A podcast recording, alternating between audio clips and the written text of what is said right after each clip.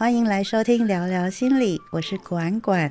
这里还有一位跟《人选之人》里面饰演林月珍的赖佩霞一样是双子座的 失婚太太 Dorothy。Hello，大家好，我是 Dorothy。哦，越来越长了，我的形容词。对 对，因为今天实在是太特别的日子了，你跟赖佩霞居然是一样双子座的。我们双子座的人真的是多才多艺。是啊，所以啊，超级外貌协会的我，还有跟一个被一堆外貌协会天秤座围绕的 Dorothy，这次呢，我们想要换一点软性的主题，就是要聊我们都会体会过的心痛经验。在身心灵圈子里面的我，跟进入科学领域精神分析的 Dorothy，一个呢就是很自以为身心灵，一个很理性科学，但是我们一样是人，对于亲密关系当中一样存在着很多不理性的行为。所以呢，这一次我挖出了我跟 Dorothy 人生当中印象深刻的一段亲密关系，聊聊为什么会结束。而我们的结束过程的痛是怎么样去面对的？里面会出现的是从不愿意接受这样子的结果，无奈硬着头皮接受下来，很痛，精神快要崩溃了。慢慢慢慢的，终于我们两个都活了下来，还可以拿来当做 podcast 的话题。是，剩余价值要给它榨干。是，而这些呢，可不是在打悲情牌哦，而是要让大家去知道，嗯，要知道什么呢？我留在结束的时候再告诉你们。所以呢，我这次要挖一个洞给自己跳了。既然呢要讲亲密关系分离的痛，我就得要先说这些痛哦，不见得是我们被分手、被离婚，因为很多时候的分离不见得是被对方怎么了而成了受害者，主动提出的那一方也是会有痛的感觉。所以 Dorothy 之前提过她跟前夫的种种，这次呢，我希望分享的就会是其他人的角色了。所以我先说我的喽，在我二十七、二十八岁的时候哦，认识了一个巨蟹男。我们其实是在一个 marketing 的网络讨论区认识的。那个网络讨论区有点像现在你会看到 mobile 零一的那一种。那这这个巨蟹男是我人生历练当中长得最不优的一个男生，难怪我不知道这个人。那这个 marketing 讨论区里面有很多聚会啊。后来见了几次面以后，他常常会跟我说“相见恨晚”。那时候我一直其实我不太懂他为什么常常讲这一句成语，所以后来我有一次问他说：“你为什么一直提这一句话？”那时候他跟我说：“哦，我才知道哦，原来他喜欢上我了。他喜欢上我了，那我也会开始对他有一点感觉。那我就会问说：嗯，那你有没有女朋友？”然后他就说有，但是感情已经很淡了，见面都在吵架，所以那时候我才知道说，哦，原来相见恨晚的意思就是这样，因为他有女朋友。后来我想一想，就觉得说啊，反正有女朋友又不是老婆，那没关系啊，反正就是先这样走走看嘛。所以我就投入了进去。那他就当了那一个劈腿的男生。那我们两个其实台北、高雄两地那时候的交通其实很不方便，所以他都要坐车上来，所以我们也久久才见面一次。后来过没多久以后，他帮我付了一个情侣手机。啊，我们每天都在讲电话，因为这样子的话，就同样的往内互打就不用钱。后来有一次，他就上来台北了，我们两个呢就在台北的东区茶街某一个泡沫红茶店里面手牵手对坐着。我们那时候我记得我们没有吃很多，就是点了一个很贵的，大概是当时就是八十块，已经算是很贵的泡沫红茶。但是我点完以后喝一喝。突然间，我心血来潮，我就突然间问了他一句话，叫做：“你的身份证拿出来给我看一下。”哦，讲到这里，应该大家都知道结果是怎么样了。我那时候只记得说，当下我真的是一直在哭，然后那时候那个哭是我很难过，然后我也很生气，然后我就一把鼻涕一把眼泪，真的是真的是流鼻涕的那种。我就问他说：“你有没有小孩子？”那他就回我说：“有。”然后我听到有的时候，我再问他说：“那你有几个小孩子？”他说：“两个。”所以后来我们呃，因为知道原来他其实不是有女朋友，而是他是已婚的一个角色。我们那时候纠缠了好一阵子，但是因为远距离嘛，所以我们就慢慢的分开了，然后也不需要去讲说啊，我们分手吧，然后我们就是这样子，感情就这样子淡了。这算是我一个印象很深，也算是那时候很痛的其中一位吧。这很痛耶！我终于讲完了，所以接下来就要让你讲你的故事了。我先说，我也有遇过一个跟那个身份证有关的，嗯，但是我真的觉得身份证真的看一下，但是也不要。只把它当做唯一的证据，因为我真的遇过有男生就给我说：“你看，这是我的身份证，就是我是未婚。”但是我看那个正面那个照片啊，就是他那种国中、高中的时候那种照片，然后你看就知道他可能拿去换证，或是之前留下来的，就他也不是唯一的这样。真的，你碰到这种事情，真的不是你的问题。嗯，对方要要骗你，真的是无所不用其极。嗯，好，我讲我的，就不讲正在进行的，就之前。嗯，我有一段十二年的关系。嗯，管管应该知道，我那时候还在台湾，然后啊又分手了，这样中间分好几次，对不对？每次哦，你们又啊没有直接跳到分手的，呃。对啊，你可以先介绍他是什么星座，你就这样子叫他什么星座就好了。还是天蝎座，双子跟天蝎，我从来不太相信星座，后来发现，哦，这种东西真的还是要注意一下。呃，这是我高中的时候的恋情，所以就十二年了，一直到我离开台湾，这是一段。在很稳定长期关系里头，其实那个伤还是有的，那种痛可能未必可以那么的明确的讲出来的。那真的是在日常生活当中，或者是真的是个性磨合。所以我到这年纪的时候，真的相信，对啊，有一种人就真的叫做不适合，就算很相爱，但是那个不适合，那不适合。我现在有个标准，就是你会感觉到痛不舒服。高中的时候在一起，后来大学我是他第一个女朋友。那时候的我对他而言就有种 OK，这是你第一个女友，所以我其实还蛮尊重他想要怎样的关系。这样，我比较是配合的那一方。所以他那时候大学的时候，就我们等于就是分隔两地上不同的大学。然后我在台北啊，他就不在台北这样。然后他那时候就要跑社团啊，就他就跟我要求要开放式的关系。嗯，我那时候就觉得好啊，如果你想要多方尝试的话，虽然他是我同意是开放关系，但是是单方面的开放的关系，就是他要出去外面认识谁是他的事。我的大学求学生涯我其实很忙，然后我自己也不是一个。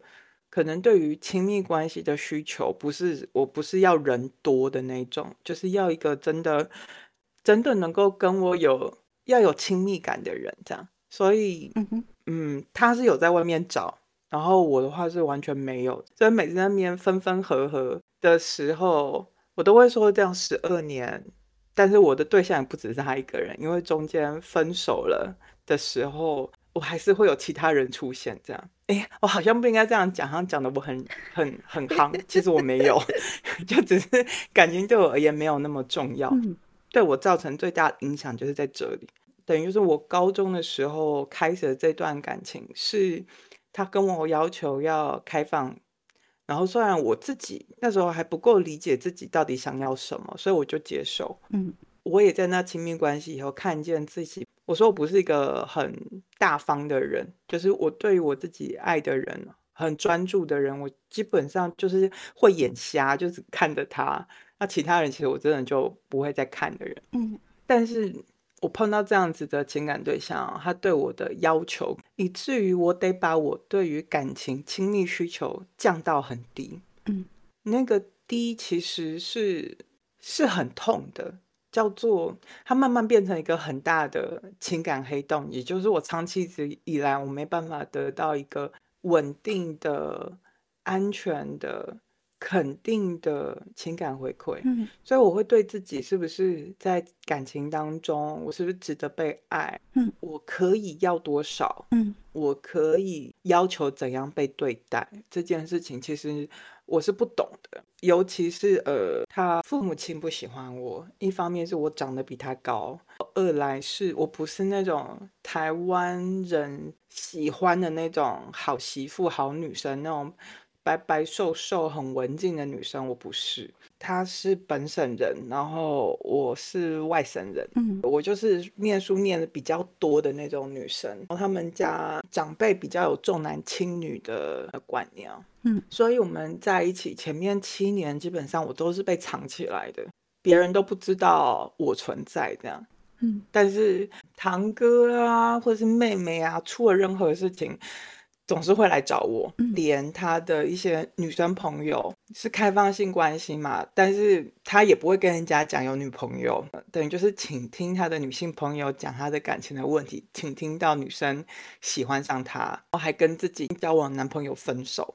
结果这一对分手的男女情绪崩溃啊，然后闹啊，我的前男友没办法处理，就凌晨两点啊打给我，我还要用一个我是心理治疗师的身份来安抚这对男女。嗯一直到呃，我后来去英国念书嘛，其实中间他一直都在求婚，交往七年之后，他才觉得说，对我真的是他想要的那个对象，开始想要画地盘，他想要娶我，我跟他家人抗争啊什么的，会拖十二年，也是因为我尊重他跟他家人的关系，因为毕竟那是他父母嘛，还要因为我跟他父母亲闹翻，我想他应该也会很痛。嗯但是我也是人家的女儿啊，就是我不能够这样被你父母亲糟蹋，我父母亲也会痛啊，嗯所以我只能给予一种尊重跟包容。但是一直到他飞来伦敦跟我求婚，就是再求一次婚，我不置可否，因为他实在求婚求太多次了。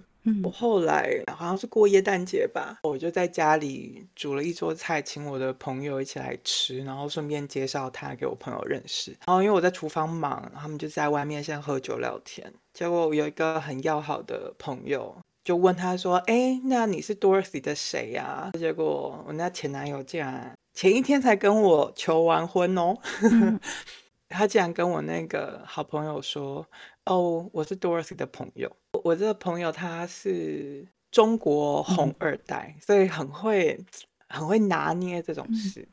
他就跑来跟我说：‘哎、d o r o t h y 我觉得这男的不 OK。’他竟然说他是你朋友。我没有跟我这红二代朋友说，呃，他前一天才求婚，但真的那一刻，我真的觉得我受够了。嗯，对啊，我的故事大概是这样吧。讲完故事，当然要讲的是那个痛的感觉，还有痛苦之下，我们两个会有什么样的行为。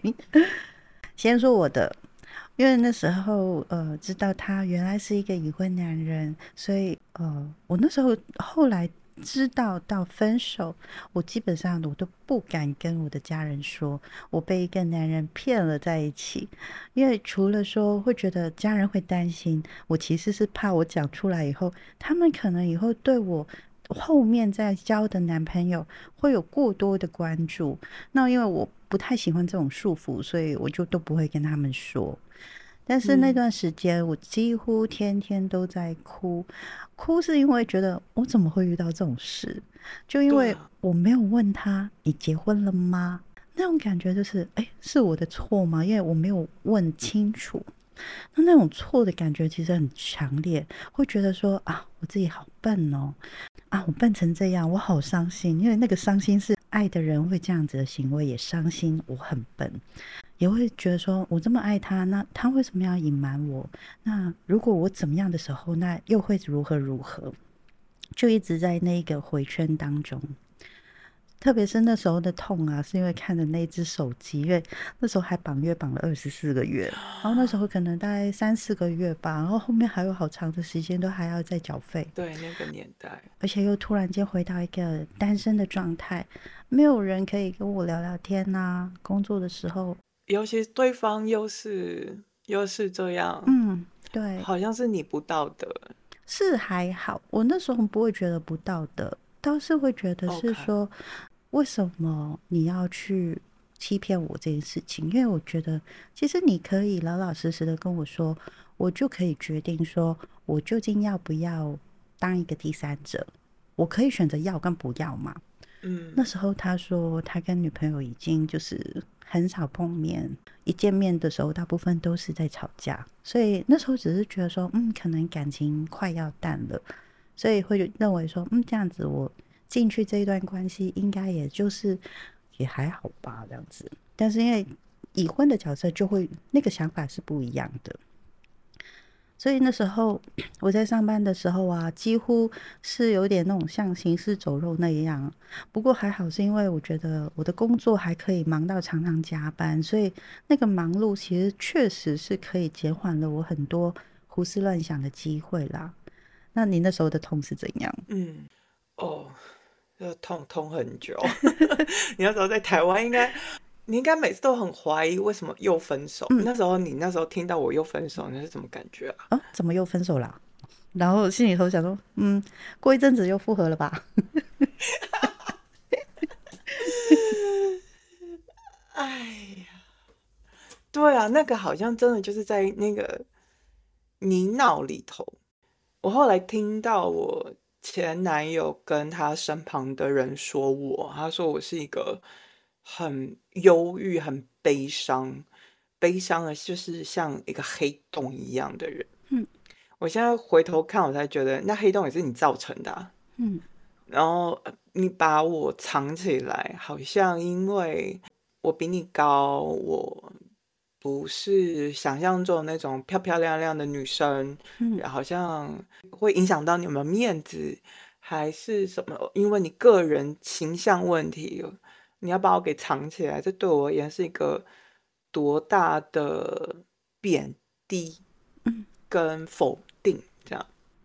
嗯就是我是一个非常努力的人，所以我一直都好把感情这部分就放着，我就是去拼自己的工作、学习、事业，然后认识不同的人。但是回过头来，我面对这样的感情，又我提每次都是我提分手哦，嗯。然后每次我都有一种断尾求生，嗯。我没有办法影响到你，我没有办法跟你要到我想要的东西，那种无力感跟自我否定的感觉，我我没有办法处理，那我就是我就是切断自己的手，等于就是这是我的停损点，我不能够再我受不了，嗯然后就断掉这样。嗯然后我切了手之后，我就自由了嘛，我就去外面做自己的事情啊，然后又让自己活跃起来呀、忙啊。其实我也是行尸走肉的忙啊，但是可能我是双子座的，比较会装，人家都觉得哦，看起来还是很神采奕奕啊。我说没有，我内在是如同死寂这样，嗯行尸走肉这样。嗯然后还是会让自己过得很好。嗯我一直都很不愿意把自己放在一个受害者的，或者是我在这段感情受伤了这件事情，就是这个角色里头，他辜负我，或是嗯没有回应我，他对我有很多这些要求。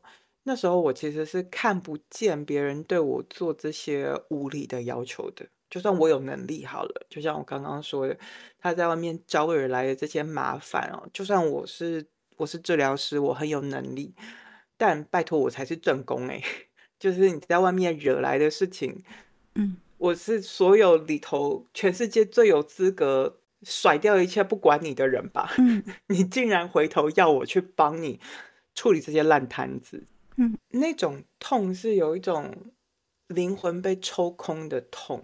嗯我那时候那个因为真的很久，所以我讲一个比较具体的事情好了。嗯后来我们好不容易各自安好，他真的很像家人啦，所以那时候分手，其实对对我父母亲而言也很难过，因为好像我都说那时候分手很像离婚。嗯，其实双方父母都是需要知道，尤其是我母亲还是会觉得很难过，都把他对方当外子我自己也需要一点时间恢复自己的生活。但是我们还是很要好的朋友，因为真的很像家人。只要出任何事情，大家还是会互相帮忙。那时候我在英国啊，我家人，我妈可能 iPad 什么网络又不知道怎么了，就是我还是会请我前男友去帮我妈弄好这样。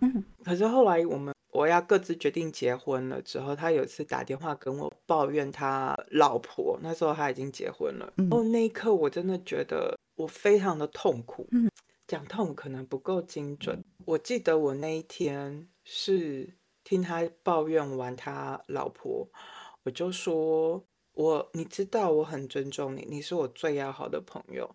可是你现在跟我抱怨你老婆，我觉得你完全不尊重我是你的前女友。你跟我求婚这么多次，你完全不把我的感受当一回事。嗯，请你以后不要再跟我联络了。”然后把电话挂掉之后，我就去抱着马桶吐了两个小时。嗯，后来是我的个案跟我分享，他的医生有一次跟他讲说，人在极度疼痛的时候是会呕吐的。我才意识到说，哦，原来那个感觉叫做痛。那段感情里头，我已经到连痛我都不知道。嗯，大概是这样吧。讲这一个主题真的是在挖起很多我们两个的痛哦。我现在是还好，只是我现在还好的原因是因为我接受人会需要时间去理解自己发生了什么事。嗯，然后其实这题目也是我跟你提的，嗯，所以我自己是觉得我准备好可以提这件事，只是我我希望我能够表达的是清楚的。嗯。讲了我们的分手，讲了我们的痛，当然最有趣的就是，其实啊，录这一个主题，我也在我的社群里面问了那些网友，他们失恋的时候会做什么样的事情来修复自己。所以呢，在我讲不同星座的网友分享他们的修复方式之前呢，这次我先让你来说，你是怎么样修复自己的呢？嗯，就像我刚刚跟你说的，啊，可能因为我自己的专业也好，我自己的个性哦，嗯，对我而言，所谓的伤痛，也许有一些伤痛是一辈子没办法修复的。那我们能够做的事情，就是让自己的生活越来越多，就是你可以创造不同你的日子，你喜欢的事情，你增加越多的活水到你的日常生活里头的时候。那个伤痛、那个创伤，它相对比例上就会缩小。嗯，也是感谢你问我这个问题，我才有意识到说，我是我每次会怎样分手啊，包含离婚啊，我之后会做什么？我发现我就是一个会列自己的 to do list 的人。嗯，我会去做我想要做的事。嗯，一开始就是行尸走肉的时候，这是一个小技巧。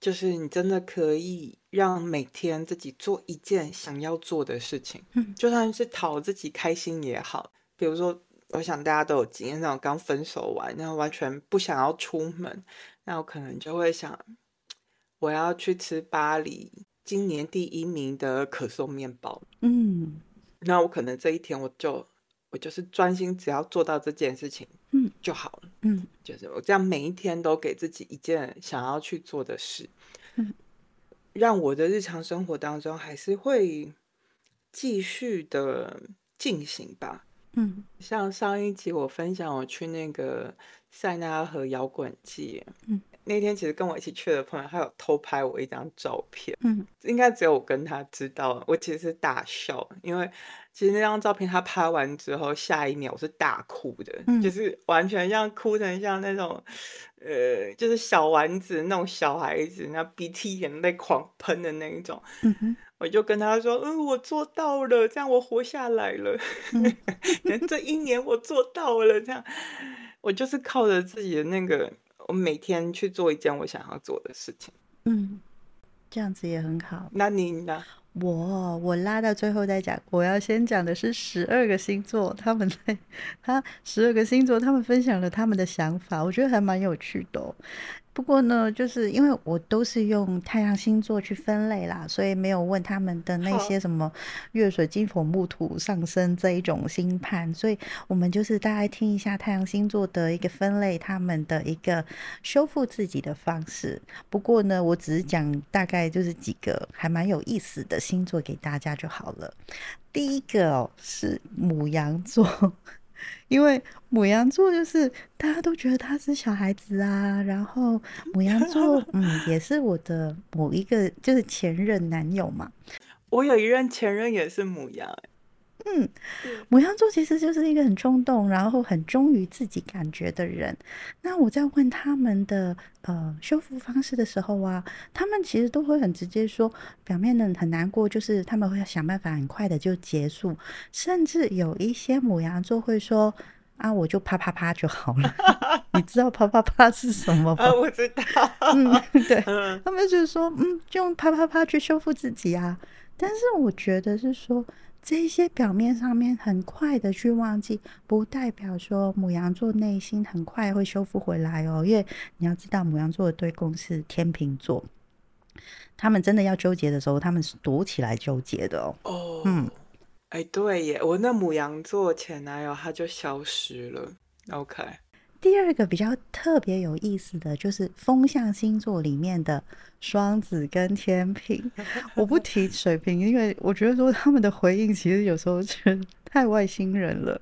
那这两个风象星座就是双子跟天平，就是你跟我这群人哦。人前装坚强，人后真的是在独自垂泪。特别是天秤座，我发现说天秤座的人其实难过的时候，都会很习惯去找一个他们所认定的知心朋友，他们不会到处去说。那所以，如果你遇到天秤座跟你讲说他分手，他很难过的话，你们一定要知道，我们天秤座其实是把你当成非常重要的人去看的。那在双子座的部分呢，其实他们也是那种，就是都会属于躲起来，就是偷偷的在哭，但是在外表上面，他们还是会很坚强。而且我觉得很有趣的是，其中有一个双子座，其实说那时候失恋的时候，他就是去算星座、算塔罗、算命，前前后后花了大概两万块钱。对，对。花了那么多钱以后，我觉得说他应该修复的差不多。那还不错啊，这两万块有用。对，最后一个我要分享一个很特别的星座，就是啊，他们在失恋的时候修复自己很特别哦，就是摩羯座。因为大部分的人对于摩羯座都会觉得说，嗯，固执啊，然后很工作狂啊。确实，他们在提供的一些想法来讲，大部分都是像是工作啊、旅行啊，就是很投入、很很投入的一个状态。但是他们都会出现一个哈频率很高的一个词汇，就是运动。嗯，不管男生女生哦。只要是失恋哦，他们好像都蛮会提到，就是说用运动来去修复自己的，就是要让自己很忙吗？还是就是体力活这件事？让自己很忙，或者是让自己就是说可以重新就是让自己的身材更好吧？我猜，我觉得说摩羯座确实比例上面，他们还真的蛮爱去运动的。我身边。几个摩羯的女生其实都会固定的去做瑜伽、去做重训，或者是去跑步。嗯，他们都还蛮爱去做运动的。然后，特别是在他们的一个情绪低潮不好，不管是工作的还是分手的这一种状态不好，他们好像都是用呃运动这件事情。去消耗他们的一些能量，还是也是让他自己感觉恢复自信的方式啊？也有可能，有可能。前阵子认识的那个摩羯男，我觉得他就是让自己很忙，他的运动就是疯狂约会，然后你就问他，他是疯狂去约会啪啪啪吗？重点是他也没有真的跟人家啪啪啪啪到，所以他有一点点自尊心受伤。嗯哼，他觉得他好像太主动会吓到这些女生。嗯，他就有点解放他自己，他想干嘛就他就是你讲那个运动，我好像可以理解，他就是会一直一直冲，一直让自己恢复那种自信感。嗯，他其实身体还蛮精壮的了。嗯。